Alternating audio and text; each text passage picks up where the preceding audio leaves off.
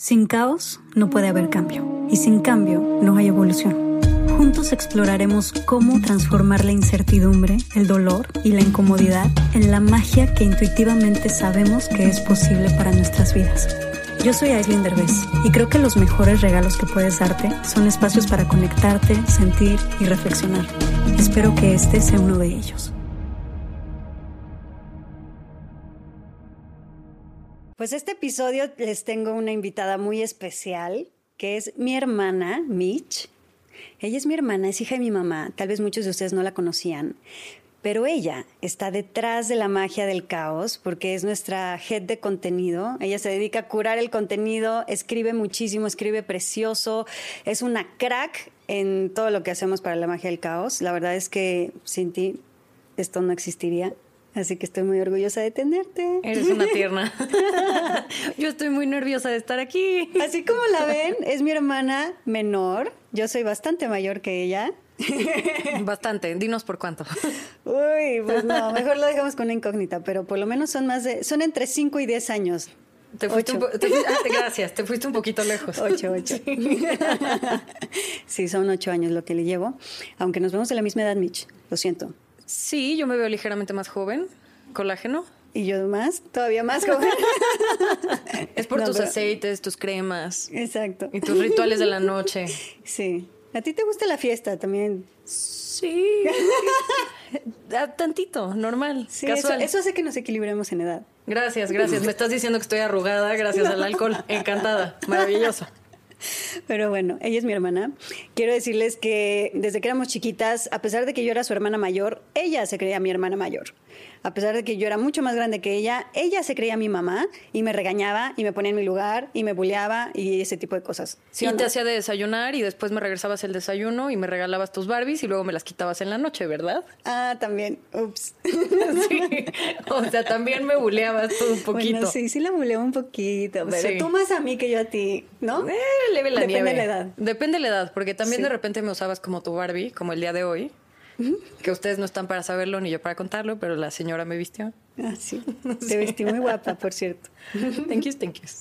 Pero sí, la verdad es que mi hermana es mi mejor amiga. Mm. Gracias por estar ahí siempre. I love you. Sí, te amo con todo mi corazón. Así que estoy muy feliz de tenerla en este episodio porque ella me va a hacer algunas preguntas, pues... Densas, incómodas. sí, densas, incómodas. De esas que te dan curiosidad saber sobre mí. Que muchas ya las sabes pero vamos a reiterarlas aquí. Entonces, si quieres, vamos con la primera. Va. ¿Cuál es tu mayor miedo? Así, por más irracional que sea, ¿cuál? Uy, esa es una pregunta difícil. Yo creo que mi mayor miedo es perderle el sentido a la vida. O sea, como de repente un día despertarme y no entender qué sentido tiene mi vida caerme en el hoyo y sentirme así como de que mi vida no vale la pena y me siento fatal y nada tiene sentido, lo cual he sentido en muchas ocasiones, pero luego, luego como que me levanto y digo, no, no, no, a ver, vamos a darle sentido a esto. Entonces yo creo que quedarme como en esa sensación de que la vida no tiene sentido por largo tiempo, eso sí me da miedo. ¿Alguna vez te has paralizado en público? O sea, de hacer el oso, de estar en una producción o en algún lado así públicamente, por miedo a algo?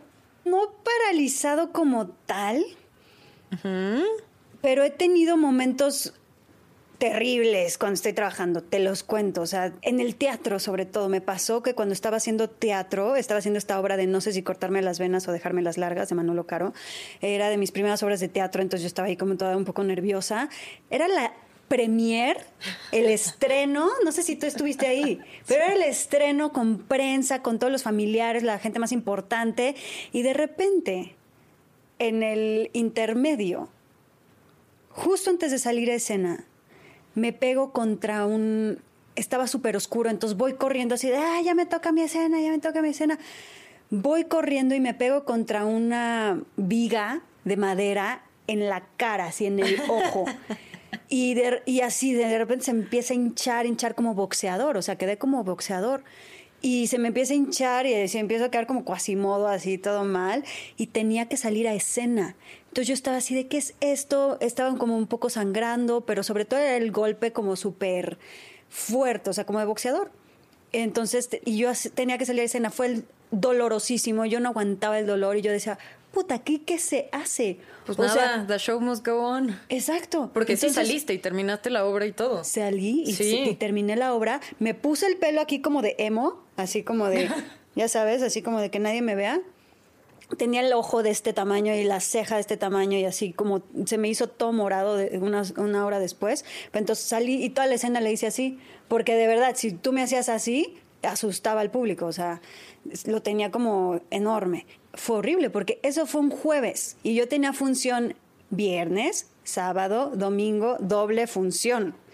Entonces, imagínate dar todas las funciones de todo el fin de semana y además estaba haciendo una serie de televisión al mismo tiempo y se me puso el ojo rojo, o sea, todo el ojo se me hizo un derrame enorme, entonces yo tenía el ojo completamente rojo como de zombie, o sea, parecía película de terror, esto hinchado y luego el moretón de arriba se me fue bajando, entonces esto morado, o sea, tenía Pero dime una cosa, o sea, fuera de eso nunca has hecho el oso enfrente de un productor, de un director que se te olvide su nombre. 100%. O que se te olvide una línea o alguna cosa así. Tengo, fíjate, como que algo que hace que no me paralice.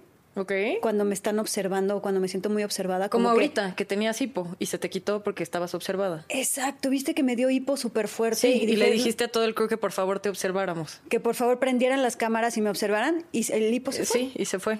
Como, que, reaccionas cuando prende la cámara. Sí, como que hay algo dentro de mí que digo, puedo sentirme fatal, puedo tener la peor hueva, puedo estar enferma, puedo estar así, pero prenden la cámara o me están observando y como que una fuerza adentro de mí que yo no conozco, de repente sale y dice, ok, the show must go on, así que tengo que salir y tengo que hacer todo. Entonces, como que me sale una fuerza de no sé dónde que hace que no me paralice. Pero claro que me estaba muriendo de miedo, pero finjo que no. Y ya yéndonos como a un temito un poquito más profundo, ¿cómo lidias tú con el miedo a morirte? Ándale. Ya más denso. El miedo a la muerte. Oye, ¿qué de esas preguntas, Micho? O sea, te estamos chupando tranquilos, qué pedo. Este, pues ya, el grano, este, la magia del caos y así. Ok, ok. Hay un libro que me cambió por completo la percepción de la muerte, fíjate. Ok, ¿cuál? Se llama eh, En casa con Dios. No. Sí. No, pues gran libro. Espérate. o sea, sí te marcó muy cañón. es que me las en inglés. In Home with God, In a Life That Never Ends, de Neil Donald Walsh, que es el mismo que escribió Conversaciones con Dios. Y es En casa con Dios, una historia que nunca termina, creo que se llama en español. De Neil Donald Walsh. De verdad, librazazo. ¿De qué habla? Justo habla de, de la muerte, de todo el proceso de la muerte desde un punto de vista cero conocido, o sea, sí es un poquito volado, no es nada terrenal, pero es que es un poquito controversial, o sea, porque también digo, quien quiera creerlo y quien no, pero sí te explica un poquito el libro que de alguna manera puedes decidir cuándo te quieres morir y que siempre hay una razón muy poderosa detrás, tanto para ti como para todos los que estás afectando. Como siguiendo la eh, lógica de que tú escoges tu vida cuando estás allá arriba, llegas y ¿Ya estaba como traced? Sí, un poquito por ahí, o sea, un poquito como que el alma realmente tiene ese poder de decisión y de, de cómo, qué lecciones quiere aprender durante su vida. Lo mismo pasa con la muerte, o sea, el alma también puede elegir de qué manera morir, además puede elegir de qué manera va a afectar su muerte a todas las personas que toca, porque que siempre hay como una razón muy poderosa detrás que va a afectar el crecimiento de las personas que va a tocar la muerte, etcétera, etcétera. O sea, como que te abre un panorama impresionante sobre la muerte a unos niveles y unas capas, o sea, por eso te digo que yo creo que es un libro que todos deberían por lo menos leer y ya si les vibra o no, ya es su problema. Ya si le creen o no al libro, ya es muy su rollo. O sea, pero sí siento que puede ayudar muchísimo a dar paz, a comprender un poquito más a fondo la vida y la muerte desde un lugar como un poquito más elevado, más espiritual. Yo sé que hay gente que no cree en esas cosas y es súper respetuoso. Y te da paz como que darle ese sentido a la muerte. Poca madre, qué bueno que tú creas en eso. Eso no significa que los demás tengamos que necesariamente creer en eso y eso es lo que está padre, que cada quien puede elegir lo que le guste y de ahí hacer su propio... Y realmente nunca vamos a saber qué es real, qué no, qué es verdad, qué no, qué existe, qué no existe. Y precisamente creo que ahí hay un punto bien importante, Mitch, porque creo que no se trata de estar buscando la verdad o cuál religión tiene razón, o, exacto, o cuál creencia es la verdadera, cuál religión es la que tiene razón, porque lo que más importa no es si eso es real o no, lo que más importa es ¿qué haces tú con esa creencia? ¿Y cómo te hace sentir? O sea, porque al final creo que las personas necesitamos creer en algo. Exacto. Y también es como esta narrativa de si a ti te da paz, y estás, no sé, en plena tragedia llegando al hospital y te da paz creer en las hadas y le vas a rezar a las hadas. Exacto. Pues poca madre, rézale a las hadas. Exacto, pero eso mientras te puedas agarrar de eso. A eso me refiero. Si tú quieres creer en unicornios y te da mucha paz y te vuelves un chingón creyendo en unicornios y resulta que vas a la vida y le sonríes a todos porque crees en los unicornios y eres un, y eres una persona feliz creyendo en unicornios, por favor sigue creyendo en ellos. Como tú, que creías en las... ¿Cómo se llamaban estas cositas que ponías en la casa? Eh, que comprabas en Valle Bravo, que eran horribles. Que, que tú decías, ándale, que tú decías que eran haditas, pero eran unas cosas horripilantes, chiquitas, con la nariz enorme. Es que en este camino he pasado no, por no, todo. No, no, no, y decías que escondían las cosas, les echabas la culpa. Oye, pues mi imaginación era muy amplia. Sí, sí. Muy creativa tú, desde Siempre joven. muy creativa. Pero aquí como ven mi hermana, mi hermana es del otro lado, que eso es por, por, la razón por la cual la magia del caos es muy divertido, porque, porque Mitch ayuda como también a decir, no, no, eso no existe, no, no, no, esas son mamás. Entonces, ella es mucho más como terrenal, ella es mucho más, o sea, yo soy la que la ha estado teniendo que jalar al rollo como más espiritual. Sí, y sí, me das libros y Le doy libros, pero ella es súper como más científica, ella es como de compruébamelo, ella es como Yo quiero que les expliques una cosa que a mí siempre me ha ayudado bastante. Siempre me dices como, si algo te da miedo, como que pásale en medio del miedo y no te atores porque si no lo atraes. ¿Nos puedes explicar un poquito la lógica de por qué manifestamos todo lo que nos da miedo? No podemos dejar de tener miedo a menos de que lo atravesemos. O sea, la única manera de salir del miedo es atravesándolo. Eso es súper importante. Exacto, exacto. O sea, no hay salida. La única salida es confrontándolo y atravesándolo y pasando por ahí entonces está cabrón. Mucha gente quiere, cree que hay otras salidas y cree que se pueden salir por la tangente o cree que hay como atajos. O también que eres súper débil. Si tienes miedo, si algo te da así como ñañaras, entonces es como de, ay, soy débil. Sí. Por eso veo videos de arañas en Instagram para confrontar y cruzar mi miedo hacia las arañas. Eso, es algo que de verdad no entiendo. Aparte, entiendo que tú los quieras ver. Entiendo que a ti misma te estés haciendo una terapia de shock. Lo que no entiendo es por qué me lo hace a mí. No entiendo. Me la paso mandándole videos de insectos horrorosos a Mitch por Instagram. Aparte, sabes que yo no puedo con las arañas. Yo veo una y no me importa si tiene alma. O sea, esa araña se va a pues, morir. Es para que lo trascendamos no, juntas. No, no lo voy a trascender. Trasciéndelo conmigo. No hay necesidad de trascenderlo. Gracias. Pero contéstame. Ok. Lo que realmente manifestamos es en lo que creemos ciegamente. O sea, en lo que no tenemos duda. Cuando no tenemos duda de algo, es muy fácil de que, lo que lo manifestemos. ¿Manifestemos? ok, retomo. Yo manifiesto, tú manifiestas, todos manifiestamos. ok, retomo. Cuando no nos cabe duda de algo, es muy fácil que lo manifeste, manifestemos, coño. Por favor, chavos, un cartel que diga la palabra para que la pueda deletrear. Manifestemos. Es neta que no estoy pudiendo hablar. Es que eres locutora. Eso me pone nerviosa porque tú tienes una gran dicción. A ver, no. Cuando no tenemos duda de algo, es muy fácil que lo manifestemos, ¿ok? Ok. Entonces, cuando tenemos miedo, no lo dudamos. O sea, es como de, eso va a pasar y punto. Sí, lo asumes como realidad. Lo asumes como realidad. Y ya estás sufriendo de lo que va a pasar pasado mañana. Exactamente, y eso hace que manifestemos muy fácil las cosas.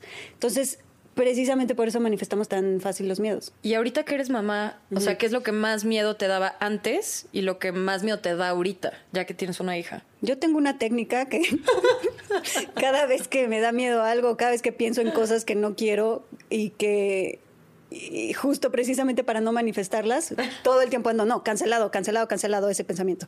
Y digo, no, es que, ¿qué tal si se cae? No, cancelado. No, es que, ¿qué tal si se rompe? No, cancelado. No, es que, ¿qué tal si me asaltan? No, cancelado. O sea, me la paso cancelando pensamientos. O sea, te la pasas todo el día hablando sola, así de que vas en la camioneta y estás así de cancelado, cancelado, cancelado. Te lo juro que sí, porque ah, me ha pasado que si no lo cancelo, pasa. O sea, ya de repente manifiesto muy rápido las cosas y es así como de Dios mío, ¿por qué me pasó esto? Claro, es que hace rato lo pensé y lo pensé demasiado inconscientemente y no lo cancelé. Y cuando lo canceló, de verdad no pasa. Y has, o sea, has manifestado alguna cosa así que digas como, ay, no, la niña se va a caer y de repente, pum, se cae. Totalmente, todo el tiempo. O sea, de verdad, Mitch, a un nivel de que está corriendo ella por acá y digo, esa mesa de la esquina de la cocina, si ella pasa demasiado cerca, se va a pegar justo en la cabeza. Pero no le digo nada precisamente como para no, o sea... No, porque aparte es un torbellinito. Sí, pero además todo, todo está lleno de esquinas, todo está lleno de cosas. Pero donde yo pongo el ojo y digo, ahí se puede caer, ahí va y cinco segundos después se cae. Y entonces digo, puta, ¿por qué no cancelé? Debí, debí haber cancelado. Es muy, es muy valiente, es muy valiente porque cuando se cae lo primero que hace es como que te voltea a ver, como para ver qué tan grave fue. Sí. Y si pega el grito o si todo bien. Todo en calma. Sí. Exacto. Sí. Pero sí, me pasa todo el Pero ¿cuál sería como tu mayor miedo? O sea, ahorita que ya eres mamá. Como lo que me estabas diciendo el otro día. Sí, que mi hija no esté a salvo, que mi hija sufra. O sea, finalmente creo que más que le pase un accidente, que le pase algo, es que ella sufra. O sea, creo que ningún papá o mamá queremos que nuestros hijos sientan sufrimiento o dolor. A pesar de que es inevitable porque es lo que los va a hacer crecer, como que quieres evitárselos lo más posible. Entonces. Pero tampoco veo que de plano seas de esas mamás así como de, oye niña, no te subas al no sé. No, estás seguro que soy bastante. ¿Cómo se, llaman estas? ¿Resbaladillas? Sí, el, Sí, o sea, eres como súper. que sea libre, que juegue, que explore y aquí estoy. Sí. O sea, sí, pero siempre está el pensamiento ahí detrás. O sea, no es como que no mm. se me ocurre. Siempre estoy teniendo que luchar contra, déjala libre, déjala libre, no, le va a pasar nada, no le va a pasar nada. Pero siempre está el miedito de que se caiga, de que le pase algo. De pero que entonces me has mentido todo este tiempo. Porque cuando yo estoy con ella y yo sí soy muy como de que me da pánico que se vaya a pegar con cualquier cosa y, y lo digo, ah, me dices como no, relájate, no le pasa nada. Ah, no, porque tú exageras, güey. O sea, tú. Pero es que es como muy pero o sea. pero es que cuando ya eres mamá, ya lleva, vives todos los días con ellos y ya sabes que no pasa nada, ya lo mides, claro. No olvides que tendremos un retiro presencial llamado Sana. Ahí vamos a aprender nuevas herramientas y nuevas formas para gestionar el miedo y trascenderlo. En la magia del caos.mx puedes encontrar toda la información y apartar tu lugar. Es nuestro último evento del año, del 24 al 27 de noviembre en Tulum. Ahí nos vemos. Ok. ¿Y cuáles son los miedos que no te gustaría heredarle a ella, que a ti te hayan heredado? Wow, no sé. Esa es una buena pregunta. Venga, ánimo. Si se te ocurre algo, ayúdame, pero... Mm, em, lo que siempre te estás quejando, lo de dormir sola. Sí.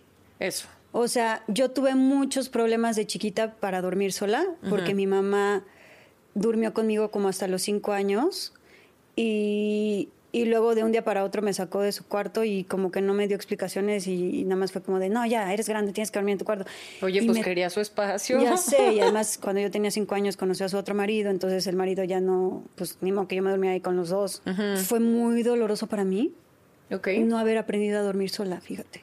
Como que me, me daba mucho miedo y me sentía muy sola y me sentía como que no entendía yo nada. Entonces sí, como que me puse como yo una meta de le voy a enseñar a mi hija a dormir sola desde que es chiquitita para que siempre se sienta segura, siempre se sienta salvo estando sola, siempre se sienta segura en la oscuridad, en la soledad y que ella pueda sentirse plena y, y, no con miedos. Porque a mí ese miedo de dormir sola y de sentirme como incómoda y como vacío y así, me duró hasta los veintitantos años. O sea, imagínate. Pues traumadita sí estaba. Sí, como que me quedó un trauma ahí como de vacío, como de cada vez que tenía yo que dormir y no, y yo estaba sola, como que me entraba una sensación de tristeza, de, vacío, de angustia. Y fue muy fuerte. Pero ¿sabes qué miedo? Como que sí creo que nos inculcaron cuando vivíamos juntas, como esta onda de el mundo es grande y feo, ten cuidado, sin mí no vas a poder, si sales al mundo y yo no estoy atrás como que apoyándote, entonces te vas a caer y te vas a dar en la jeta y nada va a funcionar. Y como que sales y al contrario. 100%, Michi, ese es un gran, gran punto, porque sí, sí nos inculcaron a ti y a mí que el mundo allá afuera es horrible que el mundo es peligroso, que el mundo es terrible, que el mundo, que tú sola no puedes, que tú sola no puedes salir a la calle, que necesitas que te lleven de la manita, que alguien te lleve la mano, que alguien te resuelva, que alguien te haga, que alguien te cuide y que si tú vas allá sola te vas a morir, te van a hacer algo, te van a estás en peligro.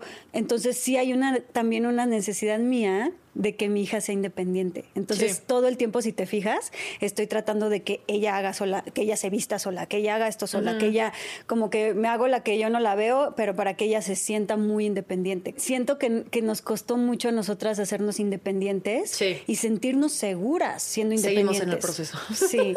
Entonces, bueno, yo ya me siento hoy yo estoy así como que en camino a la independencia. Exacto. Entonces siento que nos costó mucho y justo no quiero que le pase eso a mi hija, como que quiero que, que ella se sienta muy independiente y muy segura y muy a salvo en este mundo. Yo sé que este mundo a veces no es tan seguro. Sí, pero como devolverle pero no quiero seguridad. Que ella o sea, no quiero de alguna manera que ella crezca con ese miedo, sino que ella pueda sentirse muy segura, esté donde esté y muy a salvo. Aunque no estemos, aunque, aunque no esté mamá, aunque no esté papá de repente, aunque no esté, como que ella pueda sentirse a salvo siempre. Sí, y ahí creo que como que lo que más ayuda es como esta noción de tu casa eres tú y estés donde estés, o sea, estés aquí, estés en el banco, estés en el súper más cercano o estés cruzando la calle o en Timbuktu, o sea, tu casa eres tú y mientras tú estés como bien plantada en tu casa, sí. entonces vas a estar segura. Exacto. Eso me encantaría que ella pudiera como sentirlo siempre. Sí. Porque es bien bonito. O sea, es algo que a mí me costó muchísimos años ir descubriendo, ir sintiendo, ¿no? Oye, y otra preguntita. O sea, si, por ejemplo, no sé, te encuentras 17 arañas en tu cama hoy en la tarde, ¿cómo le vas a dar la vuelta a ese miedo? O sea, ¿cómo le darías la vuelta a un miedo en general, así paso a paso? Explícanos la receta. Oiga, para empezar, ¿dónde tendría que dormir para encontrarme 17 arañas? No sé, o mijita, te fuiste a Costa Rica y me mandabas fotos de todas las arañas que te aparecían. Ok, precisamente ahí te va la historia real. Y me mandaste una que era como, señoras y señores, si lo están viendo en la pantalla, como de este tamaño. Del tamaño de mi mano. Era del tamaño de tu mano, sí. Ok. Sí. Pues ahí te va la historia real, sí pasó. O sea, estábamos, Kai y yo, era una como glamping, que es como un campamento, pero muy nice, muy lindo. Este, pero sigue siendo tienda de campaña, o sea, no es como que hay paredes. Sin paredes. No, sí, no hay paredes. hay, son como paredes transparentes como de tela, ¿no? Este, muy lindo, pero un poco más rústico.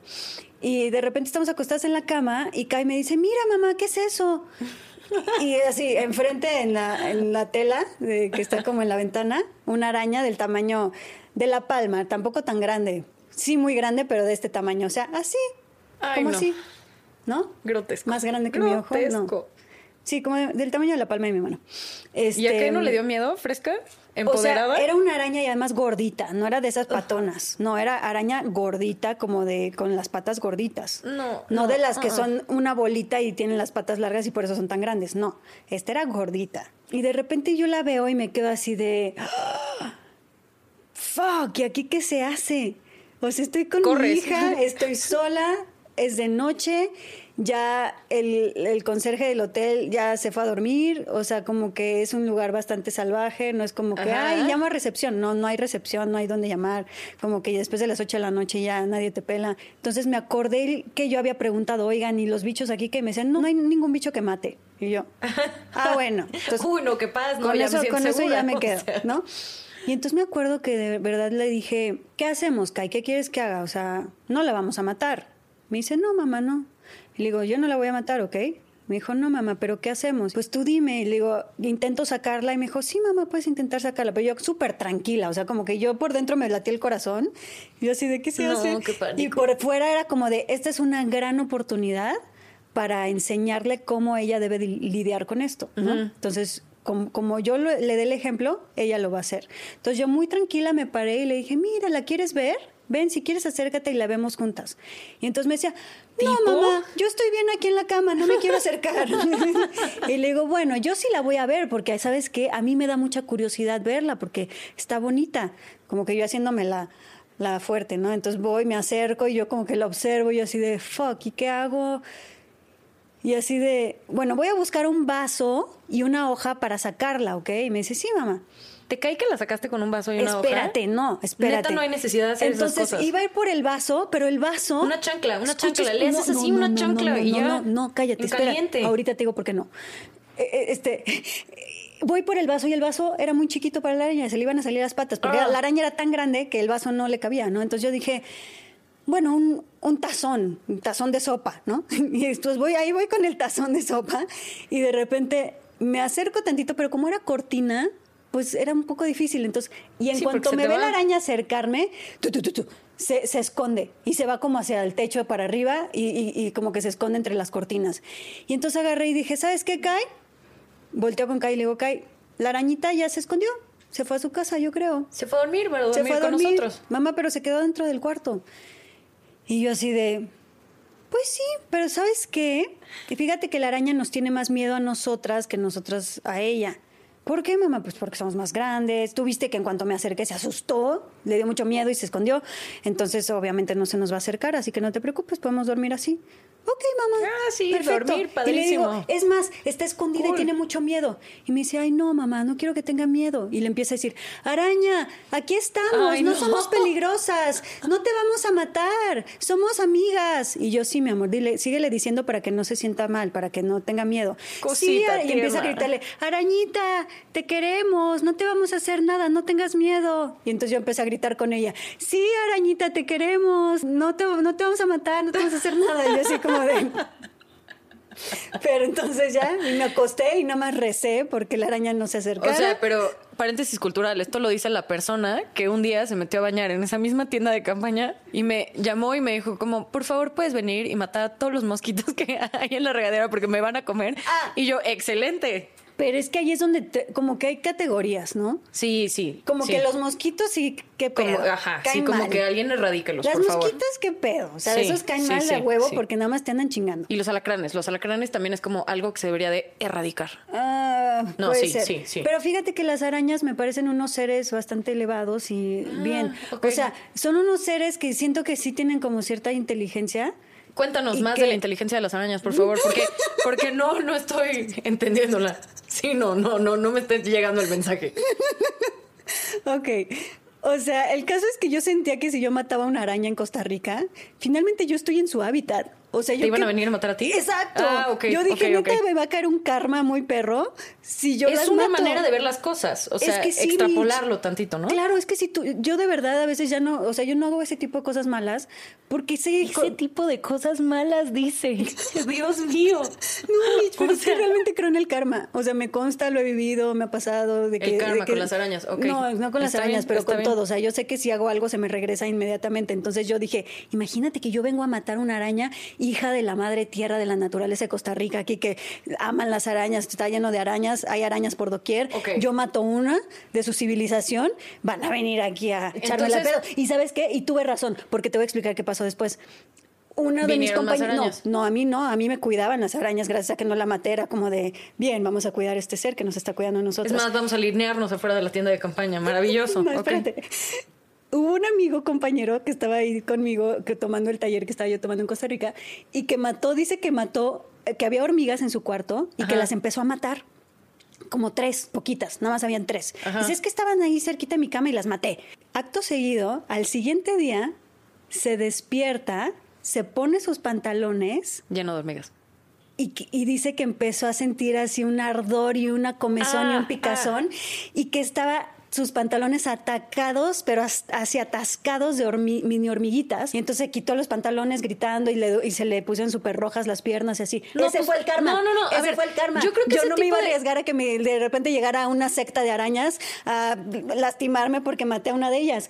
Claro que no. No creo que existan las sectas de arañas. O sea, solamente como tengamos eso muy claro, seguramente es como una tribu de arañas, una familia de arañas, no una secta de arañas.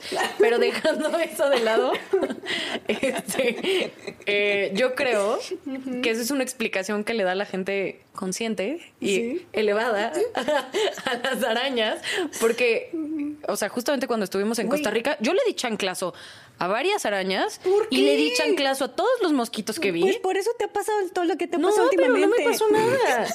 todo bien en casa. ¿has visto las telarañas? Son una obra de arte. por eso creo que son más elevadas. Ok, entonces podemos decir que uno de tus miedos recién como sobrepasados sería eso de tenerle miedo a las arañas. ¿Qué otros miedos has superado? No he superado demasiados, demasiados. O sea, de hecho no, estoy pudiendo... Tantos que no estoy pudiendo pensar en ninguno. Exacto, exactamente. Em, a ver, sería las arañas, ya sabes dormir sola. Fíjate que antes me daba mucho miedo la soledad. Ok. Me daba mucho miedo estar soltera. ¿Te daba miedo divorciarte? O sea, era uno de tus miedos así de, oh, me levanto la mañana, me da miedo divorciarme. Mitch, 100%. me daba tanto miedo que lo tenía incluso como descartado como posibilidad. O sea, oh. uno de mis más grandes miedos era sentir que encontré el amor de mi vida y perder eso. Y sobre todo ya casarme y el hecho de divorciarme, o sea, yo veía el divorcio como si fuera el peor fracaso del mundo. Yo decía, ay no, pobres viejas divorciadas, qué oso, qué, qué, qué, onda, qué hacen con su vida. No te metas con nosotras. ¿Qué hacen con su vida después?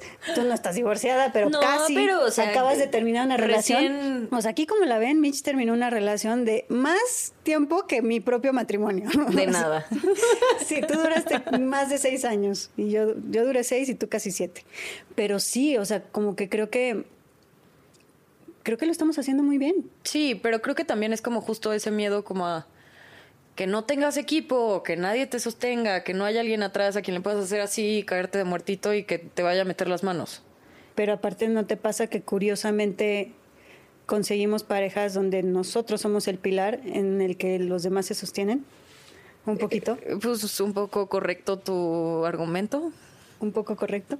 Sí, no vamos a ventanear a nadie, pero... No, pero, lo que me refiero es que tenemos esa necesidad pensando que nos vamos a poder recargar en los demás. Y al final te acabas recargando en ti, pero acabas cargando además a la otra persona. Exacto. Sí, sí, sí, sí. Es fuerte eso, ¿no? Entonces como que... Es como de chavos no lo hagan en su casa. Mejor aprendamos a estar solas, porque ya sabemos recargarnos en nosotras mismas, o sea... Oye, estoy notando algo. Ah, Oh me suda, es que me suda la axila. ¿Estás notando el, el halo? Chavos, eh, qué, qué, lamentable, ¿no? Cuando pasa eso. Sí, sí, muy lamentable, sobre todo porque veníamos vestidas con un outfit. Sí, sobre un todo. Un ovni muy cool. Sí, caray. Este ovni es como muy, muy sensual y esto le quita toda la sensualidad, la neta. Pero te digo una cosa, yo tenía ese problema cuando estaba en secundaria. Sí. O sea, yo sudaba demasiado. ¿De marcar de sudor las playeras? Sí, no, era una cosa muy terrible. O sea, yo tenía que recurrir como a métodos caseros de casi casi ponte talco y luego ponte como de esos, como desodorantes clinical que tienes que comprar en la farmacia y te tienes que atascar de desodorante cada quien sabe cuántas horas. Entonces es un problema genético que compartimos. Sí, tú lo tienes más grave que yo. Ok. Pero sí, yo lo superé, es a lo que iba. Como que ah. eso era un miedo que yo tenía, que se me mancharan las playeras como se te acaba de manchar a ti. Pero a mí se me siguen manchando. Pero a ti se te sigue manchando. Las manos me siguen escurriendo. ¿Saben qué? Pues es que hay que abrazar los defectos. ¿Y eso nunca fue un miedo? o sea, como que la gente se. No le a los alacranes, Mitch. Pues, pues no, definitivamente no, no te dio. Pero eso no era un miedo que tú tenías, así como de, ¿qué va a decir la gente si le agarro la mano? 100%. Mi, uno de mis mayores miedos de chiquita era que me sudaban tanto las manos que rompía los exámenes. Se rompían, de que se mojaban demasiado. Me daba pánico salir con algún niño o noviecito y que me agarrara la mano que estaba empapada. Era de mis peores miedos cuando empezaba a salir con alguien. Ahorita ya me vale madres. Ahorita ya nada más les digo, oye, por cierto, me suda la mano. ¿Estás seguro que me la quieres dar? Ah, perfecto. Entonces, ya. ¿Y cómo reaccionan? Te dicen, ah, sí, qué padrísimo. Como que se burlan. Lléname de, lléname de sudor. Sí, como que se ríen y me dicen, ay, obvio no me importa. Y yo, ah, perfecto. Porque los pies también te sudan. Sí, todo. Sí, yo me, yo me acuerdo cuando estaba más chiquita y una temporada compartí cama Oye, contigo. Pues ni que me suden las manos, las axilas y los pies, no, ni que fuera yo que. Sí, y te sudaban los piecitos y yo los sentía en la noche y era como, qué horrible tener que dormir con ella porque los, sus pies están haciendo así contra mi pie y su pie está mojado. Pero a ver, o sea, pero a ver, es como, es como una, Es como una humedad constante, ¿no? Sí, sí, sí, es como, es como una alberquita no, no es alberquita, es como humedadcita. Eh, discrepo, discrepo. ¿Has dormido contigo misma? Sí. Eh, no. Bueno. Sí, no hay manera de que hayas dormido contigo misma. El caso, chavos, es que intenté eso del Botox, eso de que te inyectas Botox no funciona, duele como la chingada y no. funciona. Entonces yo creo que más bien acéptense a sí mismos como son. Aceptación radical. Aceptación radical de uno mismo, decir, a quien nos dé pena decirle, oye, vas a sentir mis manitas y mis piecitos mojaditos, ni modo. Hazte amigo del agua. Si no te gusta eso, Esta pues relación va a ser acuática. Sí. Exacto. Y decirle, si no te gusta eso, pues ahí hay otras mujeres que no, tal vez no lo tengan, vete con otra y ya. Ok, ¿algún otro miedo que ya hayas superado, además de las arañas, tu sudor, dormir eh, sola, el divorcio? Nos falta uno. Espérate, ¿qué otro? Mm, yo me sé un miedo tuyo. ¿Cuál? A ti te da pánico que la magia del caos fuera un fracaso. Si es uno de mis más grandes miedos, era, no sé, bueno. No, ahorita no, ahorita vamos muy bien. Vamos muy bien, vamos muy bien.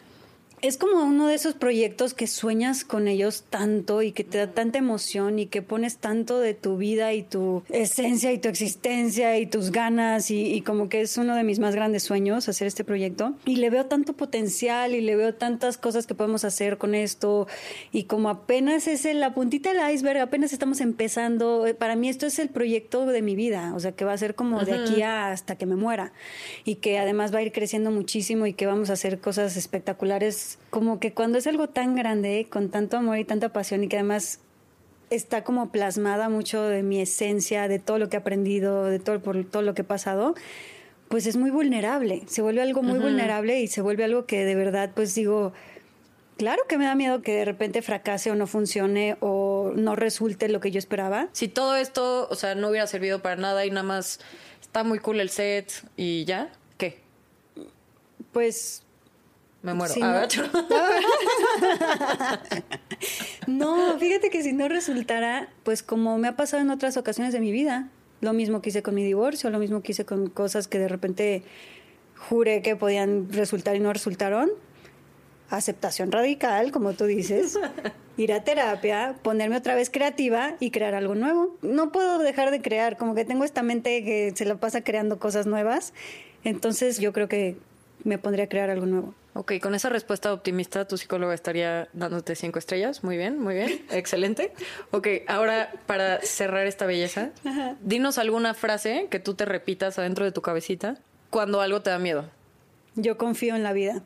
Es uno de mis mantras que uso todo el tiempo. Cada vez que me siento insegura, que algo me da miedo, que está pasando algo que no quiero, que me acaba de llevar la tiznada, que me acaban de traicionar, que digo, fuck, ¿por qué carajos está pasando esto? Porque a mí yo confío en la vida y confío y me lo repito y me lo repito hasta que me lo creo. Mi cuerpo, mi mente siempre tendía a sentirse súper insegura o muy chiquita y entonces es como todo el tiempo recordarme como mi propia grandeza, como mi propia seguridad. Entonces como pararme de ahí. Esos son como los dos recordatorios constantes que siempre tengo que, que estarme acordando para sentir que no me voy de boca. Pues excelente, vas muy bien.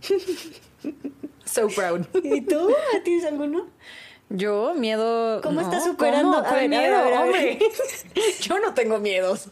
A ver, porque no está fácil lo que te acaba de pasar a ti. Nada más quiero saber cómo estás lidiando, cómo estás superando ese corazón roto. Pues terminar una relación de tantos años que seguramente muchos de los que nos están escuchando están diciendo, sí, por favor, a mí también me está pasando, quiero saber cómo le hacen.